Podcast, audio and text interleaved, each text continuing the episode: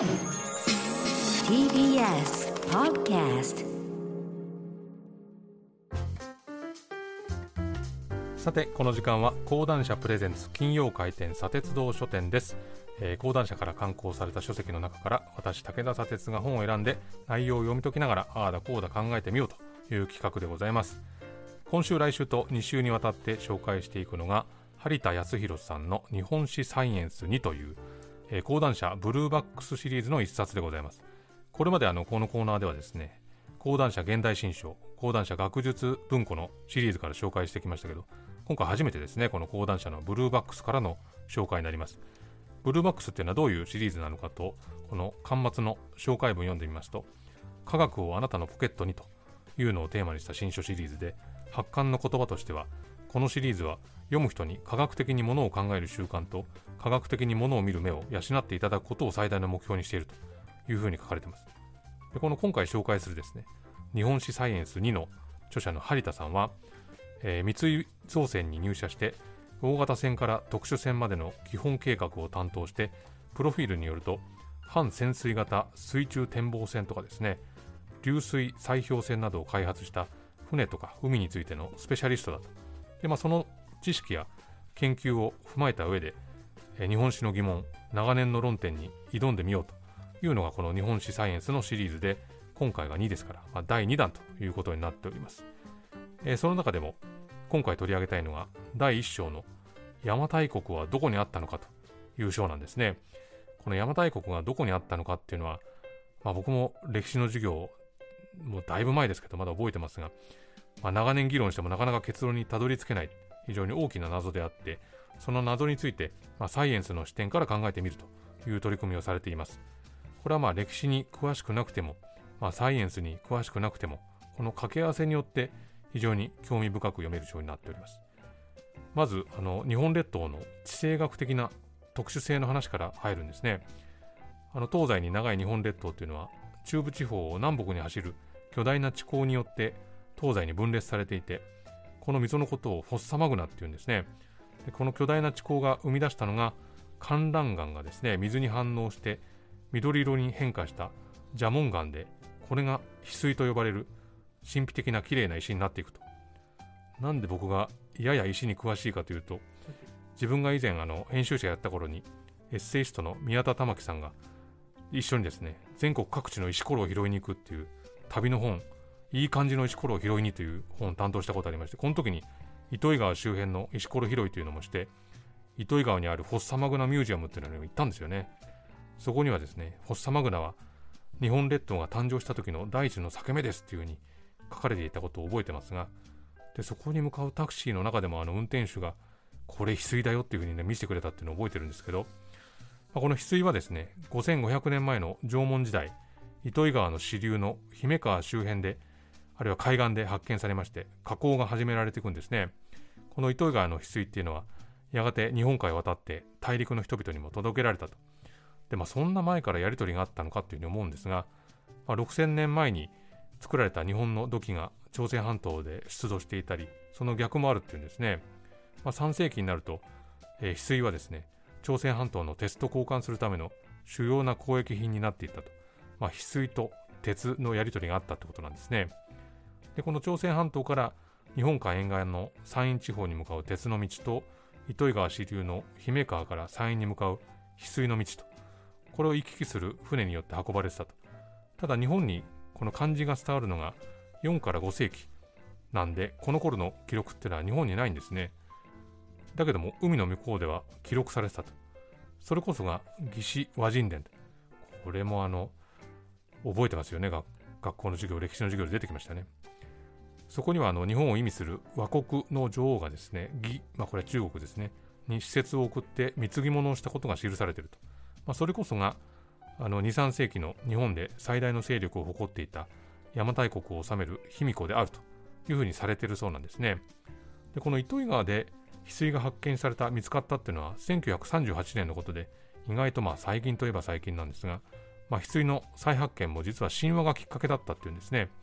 まあ、翡翠加工自体はすぐに衰退してしまって忘れ去られていたんだけれども、古事記とかえー、出雲不動記とかにですね、この日本を作った神として記されている大国主の御事の妻とされる神、えー、布川姫という神がいてこの糸魚川が流れる北陸地方一帯を治めていてこの辺り一帯を支配するですね翡翠の加工をしていた一族の首長であったというふうに記されているんです。でこの神話を読んだ詩人歌人の相馬漁風さんという方がですね糸魚川流域で翡翠を探してみたら本当に翡翠が出てきたとこれによってこのであの神話とかですねこの電気っていうのが全くの架空な話ということではないということが分かってきたそうなんですね。まあ、こうなると交易つまりどういう交換が行われて何をどこからどうやって何を運んでいたのかということの解明が大切になってくるわけですが、まあ、鉄が朝鮮半島から伝わったのが弥生時代でこの頃はま日本では鉄が生産できなかったんで糸魚川の翡翠と交換してたと。ちなみにこの本の議論ではですね天然の砂鉄から鉄を取り出す方法とかですね砂鉄の歴史っていうのも何箇所か書かれてますからこの砂鉄の歴史の深さに武田砂鉄も砂鉄道書店としても身が身が引き締まる思いしますけどもね。あの古事記とか日本書紀に書かれてる有名な神話に天の岩戸隠れというのがありまして、まあ、一般的に言われているのが天照がスサノオの行状があまりにもひどいのを嘆いて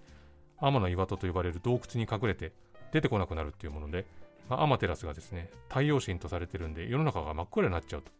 まあ、これを八百万の神々が協力して、アマテラスの気を引こうとするんだけれども、えー、最後には、雨の渦めの官能的な踊りに一同から大歓声が上がって、アマテラスが岩戸を開いて、世の中が明るくなったという神話があるんですけど、まあ、この神話がですね、卑弥呼の死没をモチーフにしているという解釈もあるんですね。で、その時に皆既日食が起こったんじゃないかというふうに考えられていて、卑弥呼の時代にですね、いつ皆既日食が起きたか、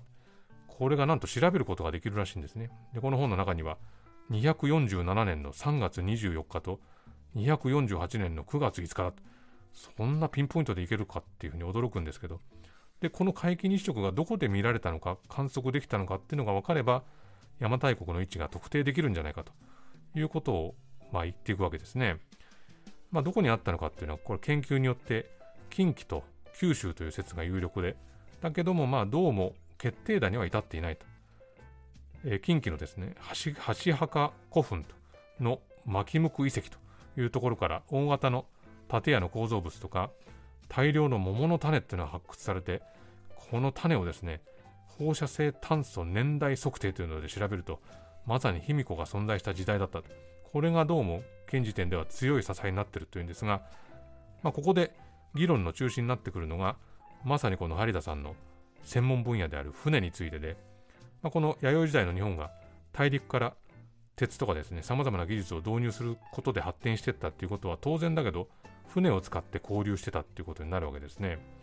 でこの船がどんなものかが分かればそしてどのようにして船を出して迎え入れていたのかっていうのが分かれば邪馬台国の場所も分かってくるとこういう見立てをしていくわけですね。で、どんな船を使ってたのか。これ、出土品として参考になる例がいくつもあるんだと。例えば、兵庫県の墓木遺跡にある船が描かれた、まあ、宣告が、まあ、絵ですよね。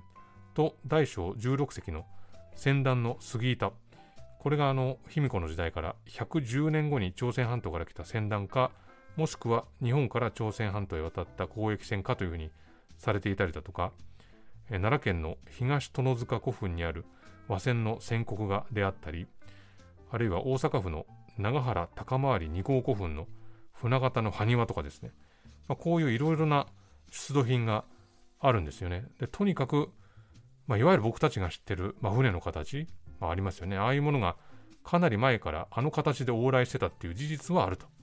でもその古代の航海がどのようなものだったかっていうのが分かんないと。でこれまで何度かその古代の航海がどうだったのかっていうのを実際に船を作ってですね実験航海を試みた人がいるとでこの著者の張田さんも2010年に山陰の丸太船プロジェクトというのに参加しててこれはですね、え、弥生時代に朝鮮半島から製鉄技術を持った人々が出雲に来て出雲で製鉄が始まったとする伝説を実証するとこのために行われたもので、まあ、この専門的な見地とかですね、まあ、この海峡のあの潮の流れとか風とかこの丸太線の重量はどうだとかそういうのをいろいろ検討してその上でさまざまな改良点とかですねそういうのを報告したんだけれどもまあ、時間的になかなか改良が難しいっていうんで、実際にそれで航海に出したら、まあ、転覆してしまったということなんですけど、まあ、張田さんは何度かいろいろな実験にも参加していて、だとにかく言えるのは当時の航海っていうのは本当に命がけだったと。で、その上で海の流れを考えたらですね、まあ、どういう場所が実際に想定できるのかというふうに考えていくわけですが、まあ、それを踏まえた上で、義手話神殿の文言を読み解いていくと、まあ、そこにはいろいろ何日でどこに着いたとか、そこから何日でどこ行ったとかっていろいろ書かれてるんですけど、いまいち確定的なものは出てこないどころか、読み込んでいくと、まあ、先ほど挙げた近畿とか九州とか、これどちらも論理的に破綻しちゃうと。だからそもそもここに書かれてる方角っていうのは、鵜呑みにしちゃいけないんじゃないかってことを言うんですね。まあ、だからこそどういうふうに解釈したらいいかっていう議論が続いているようなんですけれども、まあ、この義手話神殿の中に、えー、水行10日、立候一月という記載があって、まあ、一度ある地点についてから水行10日、まあ、海を渡って10日、そして陸を歩いて一月で邪馬台国にたどり着いたというふうに書かれてるんだけども、まあ、それは一体どこなのかと。これまあ船の技術者の観点から考えると、まあ、潮の流れからいろいろ考えるんだけど、まあ、複合的に考えてもなかなか難しいと。まあ、張田さんが現時点で最有力説として提示しているのが、まあ、博多辺りに到着して福岡県の恩賀町という辺りについてその後どこかのタイミングで船に乗って下関を経由して日本海を東へ進んだんじゃないかと。で、陸路で近畿に行ったと。すごいですよね。ここまでが予測できるわけですからね。まあ、つまり当時の交易に使われていた鉄と翡翠の道を利用したんじゃないかと。この場合は潮の流れがいいし、まあ、少し沖に出れば、えー、対馬海流というのが北上していて、この潮に乗れば山陰側の海っていうのは冬の時期を除けばこの航海が非常に楽だったんじゃないかと。当然その経験を持つ人からも情報を得てたんじゃないかというふうに予測するんですね。なのでまあ、張田さんが導くのは、この義手話神殿の皇帝からは近畿にあった可能性が高い。だけど、皆既日食とか神話から考えると、卑弥呼が没するまでは九州にあったんじゃないかというものなんですね。なのでまあ、邪馬台国は最初は九州にあって、卑弥呼の死後、東に移動して、近畿の勢力と併合したんじゃないかというふうに書かれてるんですけど、なかなかすごい論理と論理がぶつかって一つの推測が出てくるっていう形なんですが、ただまあこの結論をですね、張田さんは正直にこれは机上の空論に過ぎないと。でこれ決定的な出土品が出るまでは、この邪馬台国の論争っていうのは続いていくことになりますよというふうに書いてるんですが、まあ、船の専門家、海の流れの専門家の見地から一つの案をこうやって提案されていると。まあ、いくつかの遺跡から出土品が出て、そして歴史が検証されて、まあ、フォッサマグナとかですね、地形の特徴を掛け合わせるということによって、まあ、浮き上がってくる歴史があると。それでいて、まだ全体像が明らかにならないと。まあ、それこそ邪馬台国っていうのは、多くの謎を抱えている代表格になっていると。まあ、豪快な推理がこう立証されようとする瞬間というのが非常に味わえる本なんでね。まあ、この日本史の謎の部分をサイエンスで捉えようとするこの張田康弘さんの日本史サイエンスにこちら非常に面白い本でございます。こちらもね、来週も紹介していきたいというふうに思いますが、今週はこの辺りで、そしてまあ来週ももう一週ですね、日本史サイエンス2について話していきたいというふうに思っております。このコーナーは、ポッドキャストでも配信しております。そちらもチェックしてみてください。以上、金曜回転砂鉄道書店でした。